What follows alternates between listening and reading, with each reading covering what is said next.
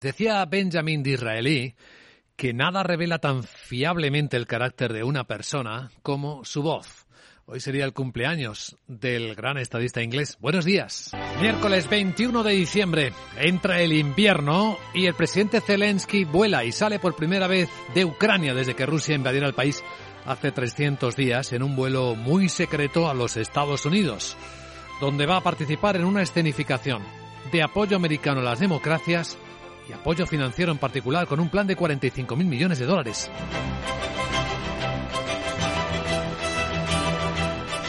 Esta es la imagen del día, una de las imágenes del día, porque hay más. Y en el lado oscuro de la economía, en la crónica de sucesos, tenemos un buen puñado de protagonistas. Desde el aumento de las investigaciones por supuesta corrupción en una trama con origen supuestamente de dinero catarí y marroquí que se ha colado en las instituciones europeas, la propia vicepresidenta destituida del Parlamento, Eva Kaili, parece haber admitido su implicación en la trama. No solo ella, sino también, como saben, conexiones con otro ex eurodiputado socialista, Pier Antonio Panzeri, y ahora hasta un líder sindical, el secretario general de la Confederación Sindical Internacional, Luca Vicentini, que ha presentado su dimisión al haber admitido supuestamente haber recibido miles de euros en metálico del propio Panzeri. Así que ese lado feo de la economía es hoy protagonista con más historias. Algunas eh, que hablan del modo en el que los americanos lo resuelven. Wells Fargo, hemos contado ya la historia esta mañana de la que detalla Wall Street Journal que ha aceptado pagar la mayor sanción civil de la historia americana. 3.700 millones de dólares acuerda con las autoridades Wells Fargo, el banco minorista más importante de Estados Unidos. Incluye 1.700 millones de dólares en multa después de que el informe desvelara cómo a lo largo de los años ha sido un delincuente reincidente, se ha aprovechado, ha abusado, ha cometido ilegalidades, embargando coches, cobrando comisiones a cerca de 16 millones de personas.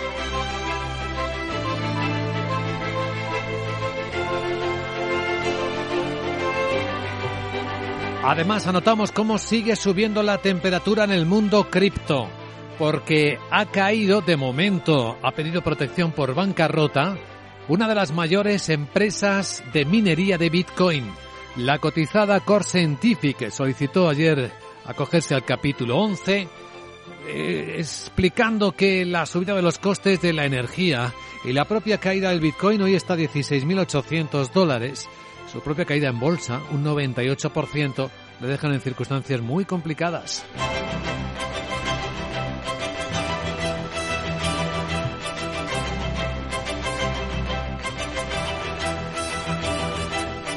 Así que no es de extrañar que en el lado de los mercados se vigilen atentamente todas estas noticias y se cotice la incertidumbre del año que viene. Hay quien utiliza palabras eh, mayores.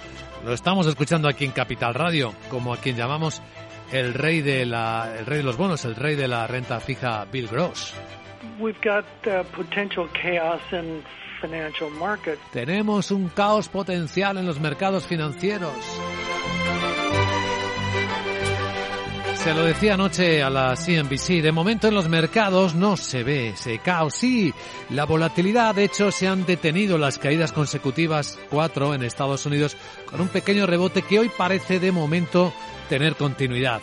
Observando el futuro del mercado americano, el SP500 a esta hora en la que hablamos, el rebote es de 5 décimas para el SP, 19 puntos de subida, está entre 1868. Viene subiendo también el futuro del mercado americano, el, el futuro del mercado europeo, el futuro del Eurostox, 8 décimas en 3.832. Capital, la Bolsa y la Vida, con Luis Vicente Muñoz.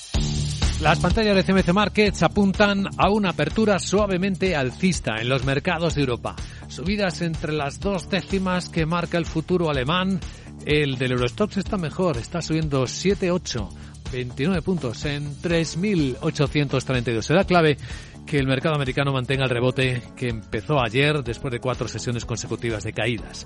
Y si de momento el futuro americano, el SP, cinco décimas arriba en 3.869. Sandra Torrecillas, buenos días. Buenos días, sí, vamos a ver si ya tomamos un mejor tono de cara a estos últimos días del año, aunque en el mercado sigue pesando ese temor al impacto del plan de los bancos centrales de seguir subiendo los tipos de interés para controlar la inflación, como señala Silvia Jablowski, consejera delegada y directora de inversiones de Defiance.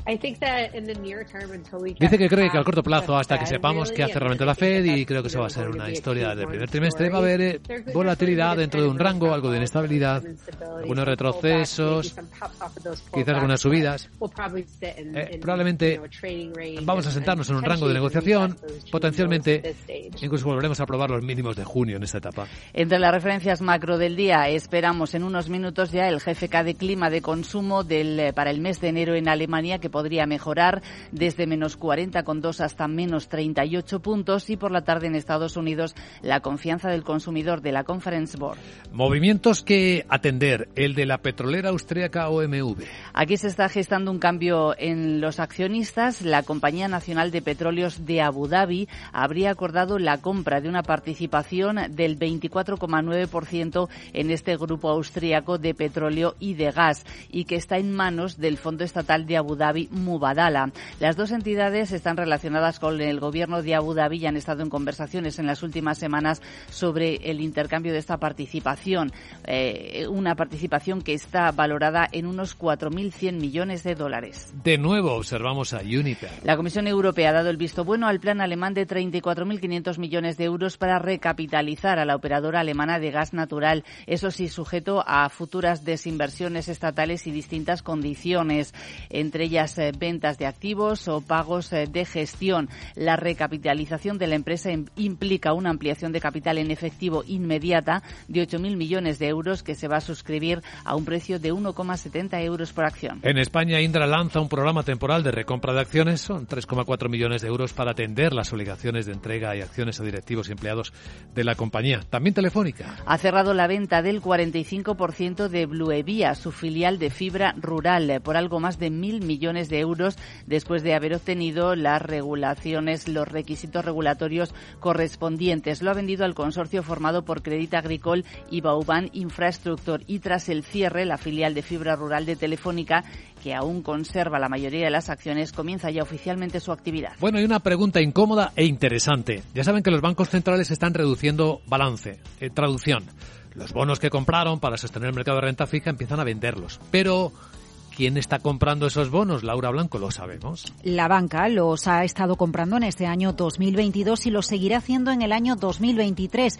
¿Por qué? Porque es una manera de mejorar la rentabilidad sin dañar el balance. Escucha Cristina Gavín de Ibercaja el interés de los bancos por, la inversión en deuda pública se ha renovado, precisamente por estos mayores tipos de interés que les permiten elevar los ingresos y sobre todo eh, entra directamente en vena en el margen de intermediación, ¿no? con, además con un consumo de capital reducido y obtienen retornos bastante atractivos con un nivel de riesgo eh, inferior a lo que venía haciendo el crédito privado, ¿no? donde se habían centrado algo más durante los últimos años.